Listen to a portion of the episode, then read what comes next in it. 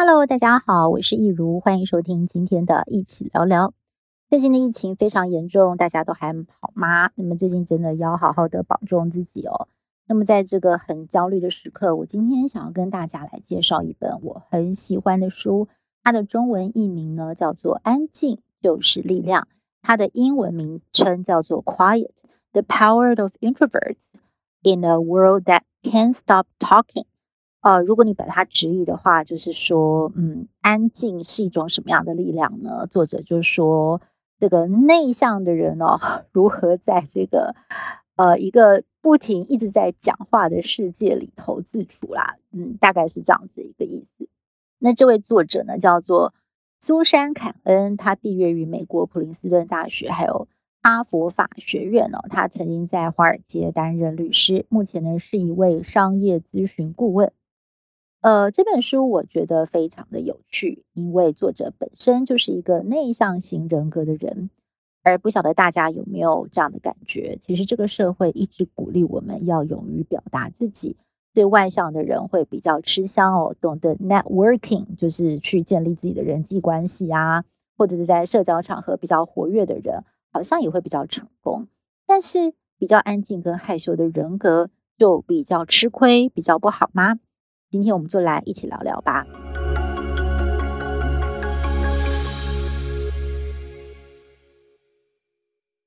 好，作者他一开始呢就说了一个让我觉得非常认同的故事。在一九五五年，美国阿拉巴马州蒙哥马利市有一位四十多岁的非裔女性，她叫做罗莎帕斯克。她接下来的这个动作呢，即将改变美国的种族隔离史。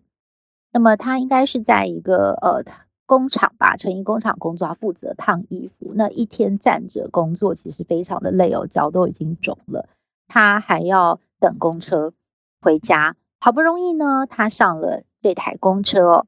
那么他就坐在后方呢，给有色人种坐的第一排。我们都知道那个时候美国还是种族隔离政策嘛。那你如果是有色人种的话，你是不可以坐在前面，你要坐在后面，专属给这个有色人种坐的位置。结果后来因为是下班时间哦，上车的人越来越多了。没想到呢，这个司机竟然呢就转过头去喝令罗莎帕斯克说：“你现在赶快给我站起来哦，要让位给没有位子坐的白人。”那这个身材非常娇小的女士呢，她只淡淡说了一个字：“不。”哦，她当然是用英文讲 “no”。结果呢，这个公车司机大怒哦，就报警抓她。警察赶到现场，就问罗莎说：“你为什么不乖乖让座？”他就反问啦：“你们为什么老是这样欺负我们呢？”他这个简简单单的一句话哦，并没有得到警方的同情。警方呢，就还是把他依违反社会秩序法移送法院。但是没有想到呢，这个事件立刻就在美国如野火燎原般的烧了起来。那么，因为他说。你为什么老是欺负我们？你们为什么老是欺负我们？这句话不是只有罗莎一个人跟警察讲，而是广大的黑人族群在跟白人的呐喊，对他们非常愤怒的嘶吼。那就因为他这一句话，就整个烧了起来。而在金恩博士的推波助澜跟大力的倡导之下呢，最后呢，掀起了风起云涌的。这个黑人的权益的这个争取的民权运动哦，终于是击溃了美国种族隔离的那条线，让不同肤色的人哦，至少在形式上呢是得以享有平等的待遇。那你会觉得这位勇敢的女士她是一个什么样个性的人？很多人会觉得，诶，她私底下应该是非常的健谈呐、勇敢呐、外向。她无时无刻哦，只要看到认为是不公不义的事情，她都会敢站出来发声。但其实，事实上并不是如此哦。其实他平常是非常安静跟内向的人，而且非常害怕冲突。他在这件事情发生之前呢，绝大多数的时间，对于非裔人士遭到不公平的待遇，其实都是选择隐忍，避免冲突。但是呢，也就是因为他这种柔弱寡言的形象哦，当他碰到了忍无可忍，以行动做出抵抗的时候呢，他的力量也特别的大，也特别的震撼人心。那么，所以接下来的工作呢，就交给像是马丁·路德·金·博士这样子雄辩滔滔、非常有群众魅力的演说家、行动家去凝聚士气，来推动民权工作。那作者呢，他就从历史典籍当中寻找了，其实呢，在古希腊罗马时代，人类对于内向或者是外向的性格是都非常的推崇哦，就觉得好像是天气的变化，有晴有雨，非常的自然。不同个性的人各有优点，这也是人类演化的结果，才能够促成社会的进步。那例如说，内向性格的人哦，就是因为看到了很危险的东西啊，他们知道要比较谨慎哦，知道要避开危险，所以他们也可以存活下来。那当然，外向也有外向的优点啦，例如像是呃，为什么像美国啊，或或者是一些移民社会的人会比较外向？就是因为他们的祖先其实都是那种比较敢冲，然后敢出去冒险的人。那当然呢，他们的后代可能也会遗传比较多的外显外向的性格。那一直到十九世纪，像是林肯这种个性比较害羞谨慎的人，还是可以选上美国总统。因为当时的人呢，很看重的是谨慎的性格，还有卓越的品格。但是从二十世纪开始呢，呃，因为大众文化的推波助澜。外向性格的人越来越受到大家的崇拜，像是美国的演说励志大师戴尔·卡内基，他所象征的励志文化，包括他创办了很多的这种演讲教学机构，鼓励大家就是你要多多的出来行销自己、推销自己哦，让自己呢可以成为众人瞩目的焦点。那么你在社会上面呢，你才可以激励人心。哇，那么这种形象呢，美国人非常的喜欢，也彻底翻转了美国人的喜好。就是现在在美国的主流价值，就是你必须要懂得推销自己，你才可以获得成功。那这么说呢，其实就对于这个内向性格的人呢，就比较不利了。好像现在大家就会觉得说，哎呀，内向就是不好的，没有竞争力。但是其实作者就说喽，根据研究啊，美国有三分之一到一半的人其实个性是内向的，但是因为主流社会不鼓励内向性格。所以很多人呢，都必须要假装天生外向，努力的去社交、建立人脉，才能够在这个社会上活下去。而且更糟糕的是呢，现代社会鼓励外向性格，忽视内向性格的状况越来越严重了。在生活当中哦，呃，最重要的制度其实都是为了展现喜欢团体活动的人而设计的。例如像是大学评选学生的标准。你在这个求学的过程越会参加活动、参加比赛，那么在团体当中展现领导力，而且在各项竞赛当中呢，可以拿名次的人哦，越能够进入常春藤名校。作者哦，为了要写这本书，他还特别跑了一趟哈佛大学的商学院。结果呢，他从进去学院的建筑物开始，每个学生简直呢就像是样板一样，各个俊男美女脸上都有亲切的笑容。见了面，不管认不认识，立刻都可以跟你聊上好几句话。作者就好奇地问说：“哎，你们系上到底有没有内向的人啊？”结果呢，这些学生就说：“Good luck，祝你找到。”意思就是说，你在这里啊，几乎是不可能找到内向的人啦，因为内向的人呢，光是在申请之关可能就被刷掉了。那这个社会似乎呢，已经把外向跟成功画上了等号，而且对内向者有很深的偏见。例如，小朋友很害羞，不敢跟人家打招呼哦。爸爸妈妈常常不自觉就跟人家道歉，说：“哎呀，不好意思，我的小孩比较害羞啊，比较不敢跟人家交际啦，我们带回家再好好的训练等等哦。”其实，包括我自己也常会讲这种话。那还有呢，就是老师面对不敢上台讲话的小朋友，也会常常鼓励他们要勇敢一点哦，不要龟缩起来哦，甚至呢，就是会讲说：“啊，你这样子以后怎么在这个社会上生存呢？”即便长大之后，如果同侪找你吃饭聚餐，你却想要在家里头休息，好好一个人看电影哦，那么你心里可能还会生出一种拒绝别人的邀约、很愧疚的感觉。结果内向的人呢，越来越被排挤。到了一九九九年，美国的医学界甚至推出了一种药品，开始治疗社交恐惧或者是极度害羞的个性，甚至把它称作一种病。而且这种状况一直延续到现在。美国有越来越多的人哦，觉得很焦虑，对于自己内向的性格很焦虑，想要去上课啦，或者是靠药物、心理治疗来改善它，也让作者非常的感慨。这跟过去人们把同性恋视为异端，是一种疾病需要治疗有什么不同呢？为什么内向是一个问题，甚至是一种疾病？那么人类的文化为什么会演变成这样哦？其实讲到这儿，大家应该不难猜出吧？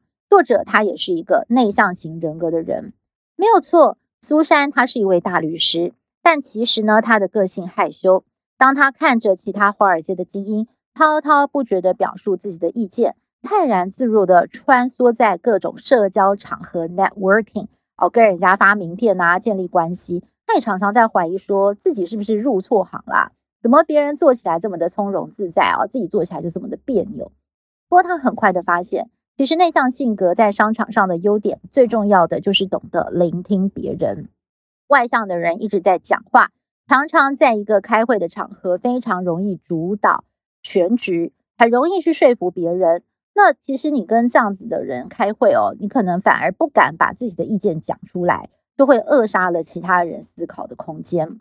但是内向的苏珊，她的个性的优点就是她非常的低调谨慎。而且呢，他懂得聆听别人，就是他常常在这个会议上啊，非常仔细的听听双方立场不同的人到底是在坚持什么。他非常的冷静，而且他的分析能力一流，所以他经过分析之后呢，反而可以为双方的谈判找出一些空间跟共通点。所以很多难缠的案子根本谈不下来的，在他的手上都能够迎刃而解。哇！所以各界慢慢的发现了他的这个柔性的力量也是非常厉害的。那么渐渐，他也呢，透过他这样子的一个方式，累积了自己的名声。而作者呢，在书中其实也介绍了很多的名人，其实也是有内向性格的人，包括了像是画家、作家、科学家这类的工作，很需要一个人专注的完成自己的创作，更需要大量的独处时间。像是居里夫人、梵谷都是非常知名的代表人物。还有一些大家想不到的名人，例如像是美国总统小罗斯福的夫人伊莲娜·罗斯福，她是美国社会福利工作与女权运动的代表人物，非常的活跃。但其实呢，她也是一个非常内向的人。我个人觉得她的故事蛮有趣的。呃，伊莲娜跟她的老公哦，个性真的是南辕北辙。小罗斯福活泼外向，很有群众魅力，但是伊莲娜她非常的安静。那么伊莲娜后来因为她的老公从政嘛，常常要代表先生去参加很多的社交活动，她实在是受不了这样子的生活，干脆呢就雇佣了一位年轻美丽的社交秘书代替她去这些社交场合活动。没有想到，这位社交秘书竟然就介入了他们的婚姻，成了小罗斯福的情人。伊莲娜虽然非常的伤心啊，不过她并没有跟她的老公离婚啦。他们名义上呢还是维持婚姻关系。那么，身为小罗斯福的太太，她后来也善于利用这个身份哦去服务大众，因为她从年轻的时候就非常关心社会贫穷的问题。呃，她的先生当总统的时候，刚好就是美国遇上经济大萧条的年代，她对这个扶弱济贫有非常强烈的使命。后来，伊莲娜呢，为了推动她的社会志业，她竟然愿意克服自己不敢演讲、面对人群的先天性格。她努力的去演讲，那么克服自己的这个害怕，勇敢的站出去，扮演一位坚毅果敢的第一夫人。最后呢，也成为了美国政坛非常受推崇的一位第一夫人。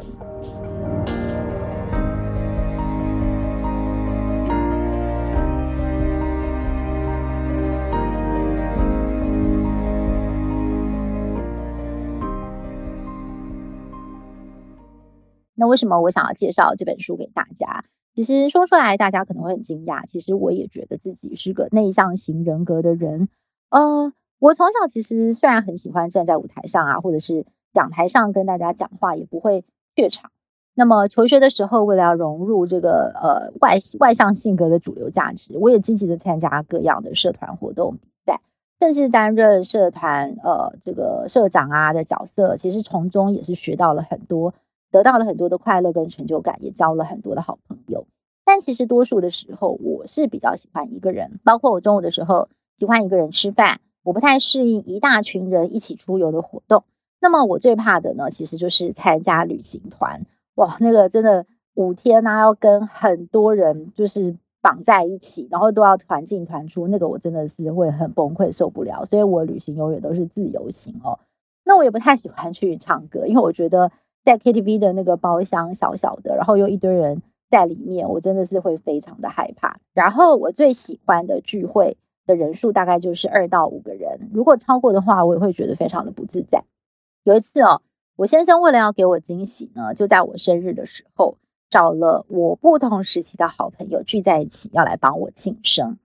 我那天其实也蛮开心的啦，也很感动，说，诶，我的朋友都来了，但其实心里头紧张的要死，因为我非常担心，说，诶，如果有哪个人我没有照顾到，呃，会不会对人家不好意思？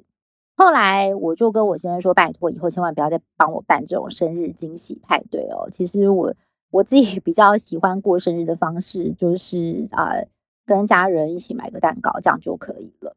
那其实我也非常需要独处的时间。可能星期一到星期五工作，星期六日我通常就不会再出去玩的精疲力竭，也非常喜欢就是一个人在家里头放空啊，呃，看看电影、看看书、写写字，就这样子。那其实这么多年下来，我也比较知道说工作的时候跟私下的我要怎么样来转换情绪的频道，所以倒也调试的还不错。嗯，但是很不巧的是，因为我的儿子哦，他的个性跟我比较像，而且他比我更内向。所以呢，反而是我发现了这件事情的时候，我受到很大的冲击。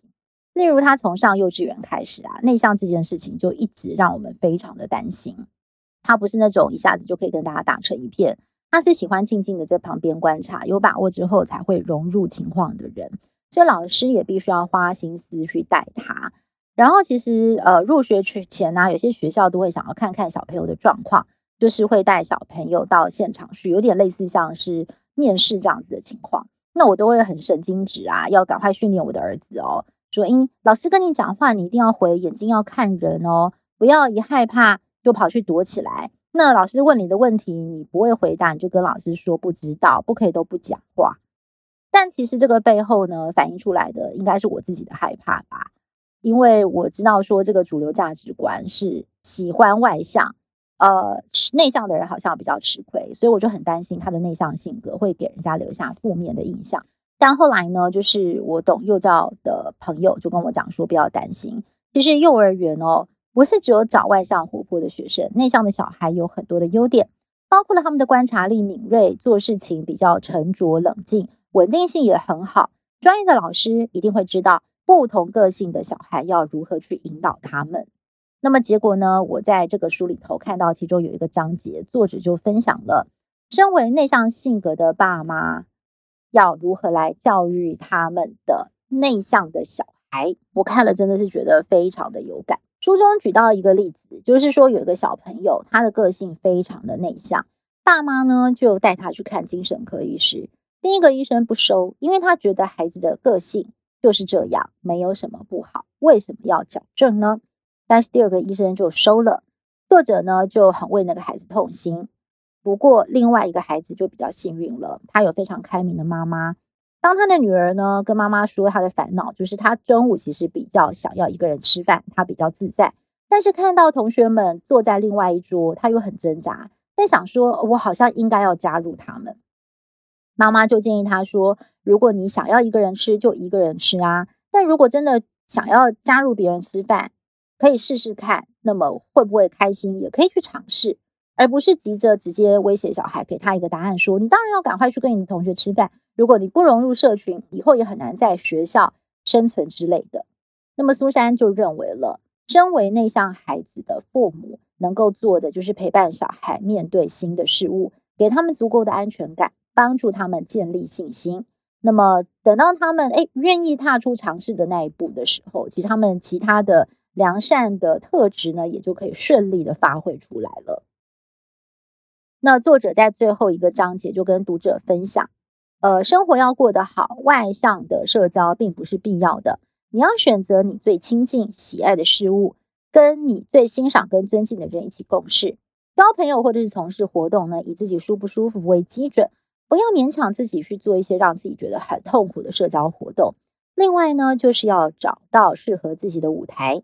有一些人天生就是站在舞台上发光发热，但是有一些人的舞台是在书桌前，或者是实验室、画室，或者是钢琴。不过，如果你刚好真心的喜欢你的工作，你的职业也是必须要面对众人的时候，这时候你就可以施法伊莲娜罗斯福哦，把这个当做是给自己的一个挑战，好好的训练自己，但同时也记得要为自己建过一个避风港，例如回家有一个温暖的空间，可以好好的放松，或者是有懂你的知心好友可以倾诉。最后，苏珊就说了，神话或者是童话故事告诉我们，世界上有很多不同的力量。有些小朋友是拿弯刀，有些小朋友拿的是魔杖。重点不在于我们必须学会所有的魔法，而是要善用自己的天性。我读完这本书的感想是，我觉得一个更好的社会，应该是外向性格跟内向性格能够互相理解、互相欣赏彼此的优点，不用特别鼓励外向的性格，也不要觉得内向是不好的。天生我材必有用。例如最近疫情非常的严重，没有事情待在家里头独处。反而可以沉淀一下自己的情绪，也是一种内在旅程的探索。安静也是可以很有力量的。那今天的一起聊聊，我们就聊到这儿，下次再会喽，拜拜。